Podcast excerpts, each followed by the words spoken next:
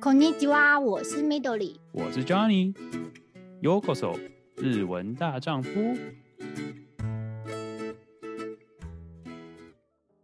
欢迎收听日文大丈夫。今天我们又邀请到一位非常有趣的来宾，Midori，他是谁呢？今天我们邀请的是住在日本的台湾人，对，又来到我们就是台湾人分享系列。然后这位呢，在 东京算是鼎鼎大名的马克先生，Hello，欢迎马克。嗨，大家好，我是 Mark。呃，请 Mark 想要简单帮我自我介绍一下，就是可能因为我相信，虽然说知道你的人也蛮多，但想说给一些不知道的人，可以稍微介绍一下你大概是做什么的，然后对，来在日本多久了？好，对，就是我的我生活故事有点复杂，有点长，我就 很 很尽量的稍微简洁的稍微解释一下。对，然后对，刚刚之前 Midori 有提到，对我是呃台湾出生的，可是我呃从小是在呃加拿大长大，大概呃十四岁的时候，呃全家移民到加拿大温哥华，然后我在那边待了十年之后，大学毕业之后陆陆续续在不同的地方工作，然后呃二零零八年的时候啊十四年。二零零八年的时候，因为就是工作的关系，然后来到日本。然后，那我现在工作的主要的工作内容是，呃，事业开发，然后是一个呃，算是日本的公司的技术的一些授权啊，还有一些 support。那简单的来讲，就是可能如果大家有来呃日本，就是来旅游的话，应该就知道说东京有那个 IC 卡，就是类似台湾的悠游卡，叫做 Suica。那我们的公司其实就是跟那个 Suica 的技术有关系，然后我就是负责把这些 Suica 的技术放到手机里面啊，或者智慧手机里面的这些工作。嗯，快点自我介绍。了解了解，OK，所以呃，就是 NFC 相关的，对对对对对对对，NFC 没错没错。哦，OK，那你很懂，你很懂，没有没有没有，其实我没有稍稍微有研究，因为我们这边也呃，就温哥华这边现在也也有了嘛，那所以说就会去好奇，因为像台湾就是有趣的是，就是可以把它放在各种形状、各种不一样的东西，就变悠悠卡，只要里面有 NFC 晶片，但是日本跟温哥华这边都还缺少那个，就觉得他们漏掉这个商机实在太可惜了。嗯嗯，没错没错，这个东西如果说有兴趣的话，我们可以再花另外对对，可以可以再细讲对对对。OK OK，对，不好意思，有点偏题了。那 OK，所以就是哇，那你在日本已经算是十多年了，算呃，当初当初的话，就是因为工作是什么样的工作，呃，就是跑到日本了。对，所以那个时候，二零零八年的时候，刚刚之前提到，就是我呃在呃加拿大念完大学之后，有就是陆陆续续在不同的地方工作，在加拿大工作了一阵子，在台湾工作了一阵子，然后之后的话，我决定要再去念书，所以我是大概二零零六年的时候去呃美国念硕士，然后在那个时候在，然后就是念硕士的时候，我那时候是念那个 MBA 商业的硕士嘛，所以他们其实就希望。你在就是两年中间的那个暑假，希望可以找一些实习。我那时候就是在找实习的时候，就找到了日本的一个公司，他们那个时候有在找一些国外的学生，希望可以帮他们看一些就是国外的事业的开发。那个时候其实就是已经在这个 NFC 的产业里面了，对，所以我也是因为 NFC 的这个产业的原因，二零零八年，然后来这，然后这公司实习之后，然后他之后就说，哎，那你。就是他们还有一些计划，就问我说想不想要，就是毕业之后再来日本工作。然后那时候就决定说、嗯、，OK，那我就来工作。然后就不知道为什么就待了这么久。这样 因缘机会就是这个。对对，因缘机会，因缘机会，真的。十三年真的很久哎，真的。嗯、对啊，一眨眼就过去了。所以说，千万不要常常眨眼哦。可以说，就是你目前就算是已经算是目前计划，就是留在日本，然后在日本生活了嘛？可以这么说吗？呃，这个其实也就是说，没没有说决定要定居。不过因为就是，嗯，最主要也是因为我的工作的关系啦。就是我做这个东西的话，其实。呃呃，我自己是还蛮怎么讲，就是如果是喜欢想要做一些有趣的东西，所以就是目前的工作还蛮有趣的。然后之后可能会提到，就是工作之外，我在日本有做一些其他的东西，觉得都还蛮有趣的。所以就是短期之内的话，应该会继续待在日本。可是我也不排除，就是说如果哎之后。突然想做什么别的事情的更有趣的事情的话，吸引你去其他的地方。对对对 对，了解了解，对对对对。哦，OK，那我很好奇，就是既然是住在日本，你现在是住在东京没有错吧？对对，没错。那你自己觉得，就是住在，因为你毕竟像住过这么多地方，在台湾、加拿大、美国跟日本，你自己觉得就是住在东京的生活，呃，算最喜欢吗？还是说，呃，可以？你觉得哪里有更好，或是怎么怎么比较？你的经验？对，就是对，就是我觉得我就是像像像你讲的，其实为什么会在这边住这么久？我觉得有一大部分也是因为觉得，其实总和来讲，我啦，或是我的家家人，就是我的家人，就是也是嗯嗯嗯也是就是温哥华会还有一个小孩，然后我觉得其实总总和来讲，在在东京住的确是相对的还蛮舒服的。那那为什么会这样讲？是因为我觉得第一个就是我们家是。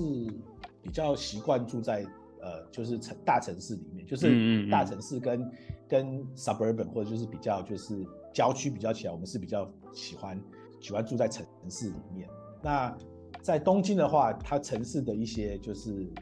整个的一些服务啦，或者是一些架构，其实就是很完整嘛。出去的话，你也不用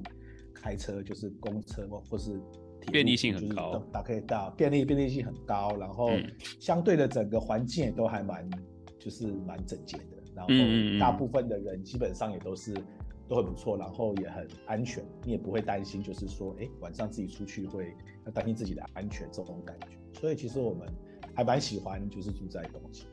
了解了解，也是这也是为什么待了十几年了，那真的是，对对，习惯了习惯了，对对，了解了解。哦、oh，OK，那我自己比较好奇，就是像在东京生活了这么久嘛，那跟你刚刚提到就是跟工作有关，那我很好奇，就是因为最近刚好是疫情算是开始慢慢开放，那当初当初疫情这样的改变下，东京因为毕竟东京算是你知道房租贵，或是生活费也相对比较高，你自己觉得就是在这个情况，就是疫情的情况下，以前开始二零一九年开始到现在变化的过程，大概是。有没有什么觉得你自己很印象深刻的事情呢？就是我觉得光看疫情来讲的话，我自己其实感觉比较深刻的，嗯、或者是说，嗯，要说深刻，就是说，呃，这个我可能之前我先稍微讲了一个背景，就是因为其实我之前提到我是二零零八年来。对，就是日本。然后二零一一年的时候，我不知道大家记不记得，呃，日本有一个就是大地震。哦，对。然后那个时候其实就是那个时候，其实整个呃日本啊或东京其实影响很大。可是那个时候我自己印象很深刻，就是觉得就是说，哎，其实虽然好像呃政府没有强制一些什么，就是很严格的一些控制，可是其实大家的人其实都是相对的，就是很怎么讲？有自然而然的去发了，嗯、对，有秩序的，自然而然有一些秩序，自然而然的做一些互相的帮助啦，或是就是之类的东西。所以其实那个时候疫情刚开始的时候，一开始大家大家都很混乱，可是其实我自己就觉得，就是说啊，你在东京生活的话，其实他还是会有他自己的秩序，大家自己还是会有想办法自己去想办法，就是不要再怎么讲。不要去影响别人，对对对，不要影响，不要影响别人的生活的前提下面去去是生活。所以那个时候的话，就是怎么讲？当然整体来讲，就是呃，在东京就是人很少，然后外国人都不见了，然后可能 大家很多，对，然后那个呃吃饭啊或什么影响都很大。大家怎么讲？就是觉得就是说不会有一个在空气里面不会有一个那种怎么讲？就是大家很紧张或是很 panic 的感觉，就是啊嗯嗯嗯，就是啊，像有有有这个有这个疾病有这个意外来，我们就是尽量去生活。我觉得日本的这种怎么讲，不管怎么样要继续生活下去的感觉，就是一直存在。所以我们就说啊，那我们就是尽量要去配合这个疫情，我们能做的就做，然后不能做的我们就就稍微收收敛一点之类的那种感觉，就是这样子过了两三年的感觉。嗯嗯，所以算是嗯，很习惯日本人的这个算是自律性的文化吧，可以这么说。对对对，就是这个自律性，就是就是我觉得还蛮有趣的，就是像、嗯、呃很多那个时候一开始疫情，很多国家不是都会就是说抗议啊，哦你不能对哎对，你不能出去，或是政府就讲说你不能出去怎么样，然后你一定要待家里，一定要要怎么样。是。那可是其实日本的话，他们其实也有一样的东西，可是其实。在法律的规范上面，其实它并没有所谓的强制性。呃，譬如说日本政府请叫大家就是待在家里，或者是要自自我隔离，那些其实都只是强力的建议，或是劝导建议。他们其实没有法则，或者是说，如果你真的选择你不执行的话，他其实一开始他没有所谓的法则可以去惩罚你说，说、嗯、哦，如果说你不做你就怎么样。一开始啊，而之后他们有。那个法律有做一些改变，可是就是感觉刚刚之前提到，其实大家对于这种灾难的一些自己的活动或者生活跟自律的方式，我觉得日本其实虽然就是说疫情本身它这个是个很新的东西，可是对于灾难的对应，我觉得他们是还蛮习惯。嗯，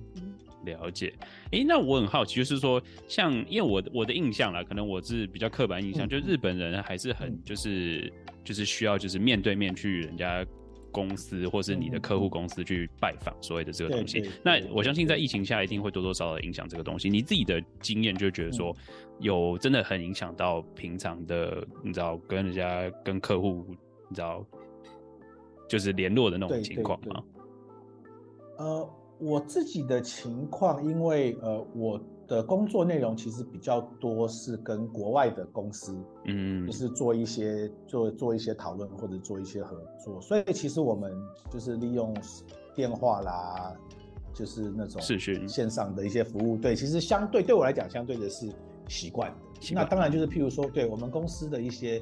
比较对于那个日本的，就是客户的话，一开始当然就是会不习惯。也就像我刚刚提到的，就是说。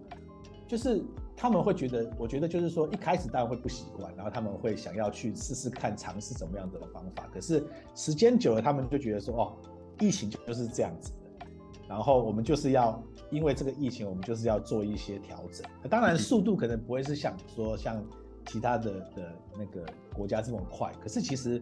过了两三年之后，就像我们公司为例子好了，我们现在我们现在公司其实就已经是完全就是说，OK，就是你。就是你要来公司，就是你们都可以自己决定什么时候来公司，要怎么样。然后如果说你要跟客户的话，只要你跟客户沟通好，你也也没有说一定要说要去拜访，或者是说怎么样。所以其实我觉得这个疫情来讲，也也许不是所有的日本公司啊，可是还蛮多日本公司其实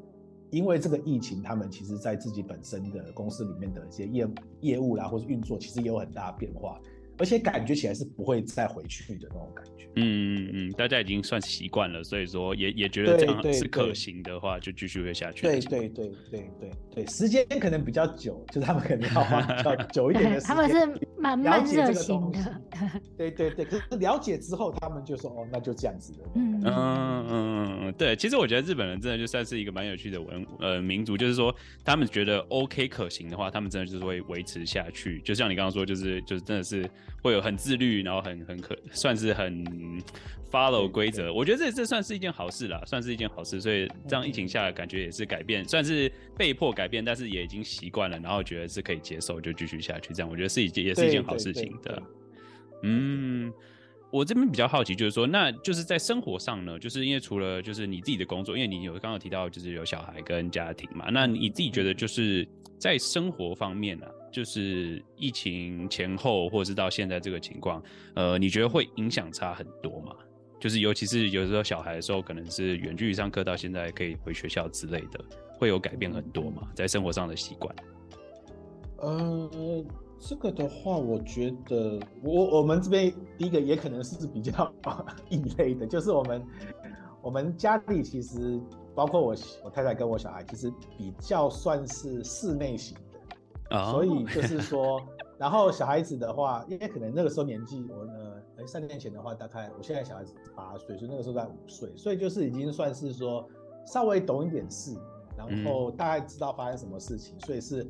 还算是可以沟通的的那种感觉。所以就是，当然一开始就大家在家里的话，就大家一直在家里没办法出去，不不会说是说到说。自己会感觉很难受，就只是说，OK，我们在家里，那没有办法，我们就在家里找一些事情做。譬如说，刚刚之前提到的，一开始学校的时候其实是远端的上课，那就远端上课。那远端上课上完后，那没有事做怎么办？我们就自己在家里找一些事情做的感觉。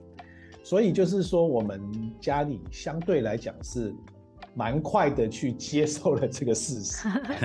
然后家适应力很强哎，适应力很强。对，就是在。在我们家可以做可以做的范围之内，我们就尽量去做。然后 overall 来讲，其实就大大家也没有一些什么比较大的不满。那我我觉得，对我觉得最大不满可能就是太太觉得我在家。就是太，太长，太长了，他 已经看你看得很烦。然后，然后对，然后有的时候开会讲话讲太大声，他他就 叫我小声一点，大概这样子。因为你改变了他的平常的生活啊。对，没错，没错，就是我我对我来讲其实就差不多，可他对我来讲就是本来早上可以自己跟在家里休息做做，突然跑出来。他不是在休息，他是在做他的家务事。对对对对对。哦，OK。对，因为我我我们自己我自己也是啊，就是比较 introvert，就是所谓比较在内向一点，所以说在家自己人时间其实反而 OK，但是也是就听到很多朋友比较就是 extrovert，就是希望去去需要去跟人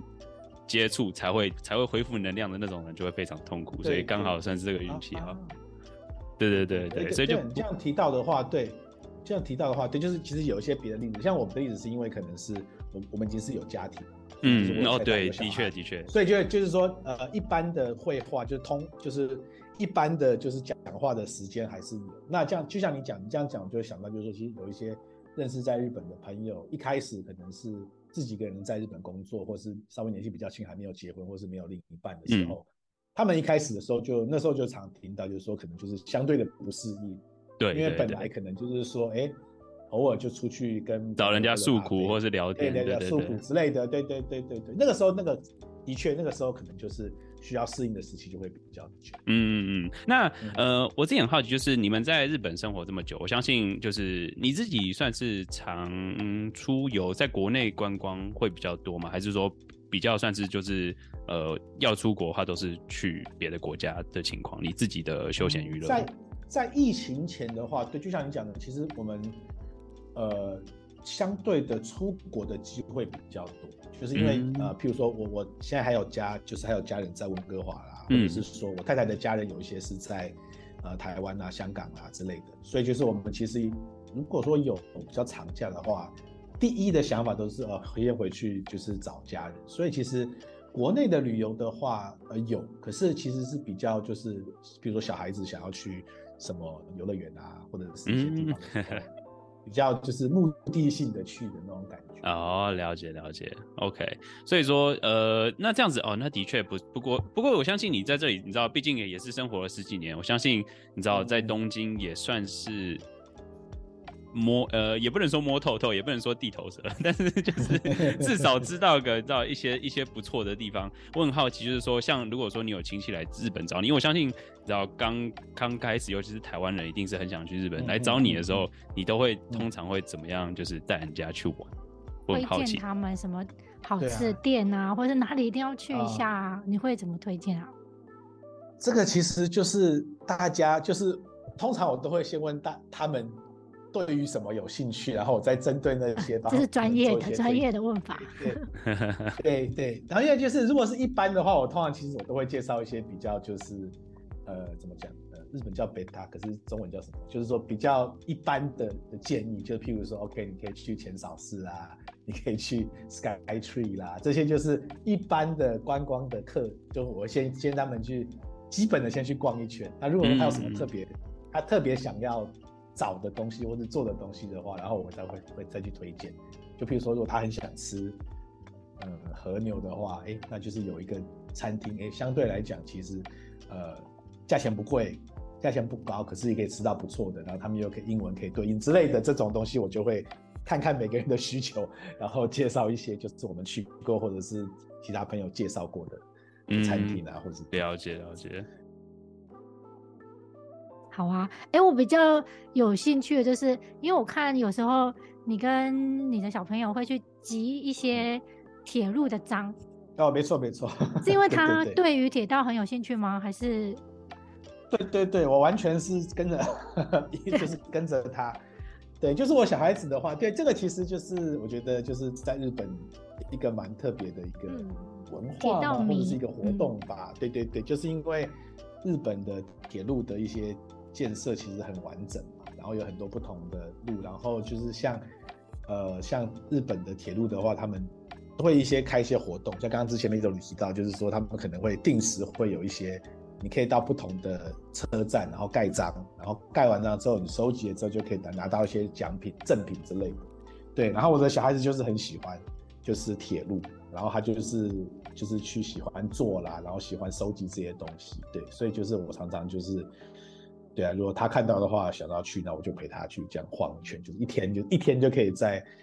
东京近郊这样子坐一整天的火车的那种感觉。对对哦，哇，听起来真的很棒。因为我觉得，哎、欸，就日本在这部分真的很厉害。就是刚除到铁铁路这些东西，我记得很多什么呃什么水沟盖啦，或者是休息站啊这些东西，都还有收集的东西，都是类似这样的的活动嘛，对不对？对对对，就是他们其实每一个怎么讲，呃，东东京的话是比较大都市，就像你刚刚之前提到的什么，呃，就是那个盖子啊，或者是一些那个小小的比较小的城市，他们现在也会常常会做一些，希望可以。呃，譬如说跟一些 IP 啊、动漫产品合作，然后可以做一些可以吸引呃游客来的地方，所以这东西其实还蛮多的。去找那个每个城市，其实还蛮多这种东西。嗯，对，因为我觉得这个真的是呃让观光客客群很广，因为小朋友也喜欢，然后有些大人他也是喜欢动漫，所以就会造成就是哎全家可以一起去亲子游的感觉。对对对。哎，那你今年单纯就是工作以外？的生活方面，你有你觉得你有想要特别做的事情吗？在日本里面或是东京里面？嗯，因为其实我的话，这个不知道是不是可能跟刚等一下的主题比较有有有关联，就是其实就是我除了工作之外，其实我还有经营一些蛮多杂七杂八的社群啦，或者是跟一些朋友在做一些活动。那那些活动的话，其实对啊，对我来讲，其实就有点类似是我的。我的 hobby，生活的那个一部分，嗯、对，生活的一部分，嗯、对，然后就是我就会想要，哎，想要就是说跟朋友啦，就做一些开一些活动啦，或者是。做一些介绍啦，那个可能等一下我们会有一个，就是我们有一个大专题介绍，对对，介绍这些东西，对对。哎，那 Mark，我很好奇，就是我觉得这个问题刚好让我想到另外一个问题，就是说你自己的家人啊，就是像你的小孩跟你的你老婆这样子，对于你做这些有的呃，也不能说有的没，这样听起来有点怪怪，有的没的不是一件坏事情哦，就是做这些东西，工作之外的时间的分配，对他们是 怎么想的呢？嗯，应该怎么讲？就是呃，这个东西其实我就是已经做了一阵子，所以对他们来讲，可能也有点类似，是变成了我自己生活节奏的一部分。所以就是说，比较不会就是说哦，呃，因为我做这个事情，所以我相对的，譬如说跟小孩子的时间，或者是跟家里的时间会减少，或者怎么样，就是。我觉得，呃，因为我做了很久了，所以这个平衡感已经出现了。所以就是我太太跟我小孩其实并没有会说对于这个东西有太多的太多的意见，或者是说就是因为我我太太其实她她也也不太参与这些活动，所以其实关于这些东西，就只是就可能最多只提到说，哦，我如果说我们讲办活动的话，哦，这一天的活动会不会跟家家庭的活动其他时间有抵触到，那没有抵触到的话，其实也就没有什么太大的对反应这样子。OK OK，所以这代表说家人已经都是理解到你要做这些事情，然后也是也是愿意就是呃算支持你做这件事情，然后当然你还是会有安排，就是所谓的家里的时间跟自己的 hobby 时间或者是工作时间这样子。对对对，就是我觉得我在做这些东西，其实已经变成是我的 hobby，就是说，嗯嗯，有时候人家就是说，我很简单就是说，呃，人家说，哎，我。就是下班或是周末的时候，会去想要打高尔夫。那对我来讲，我就是在做这些社群，就是等于是我在做打高尔夫的那种。嗯嗯，懂意思，懂意思。对对对。哦，哎。我我不好意思，我有我有想到一个延伸话，就是很好奇，就是说，因为在日本啊，我的可能刻板印象就觉得说，哎、欸，日本公司当然呃，就是公司在日本的公司啊，可能相对的加班文化会比较，你知道，会比其他地方来的多。你觉得这个会影响到就是平常做这些你说不一样的，就是社团活动或怎么样？就是哎、欸，可能说你今天晚上要办一个活动，但是你你知道可能。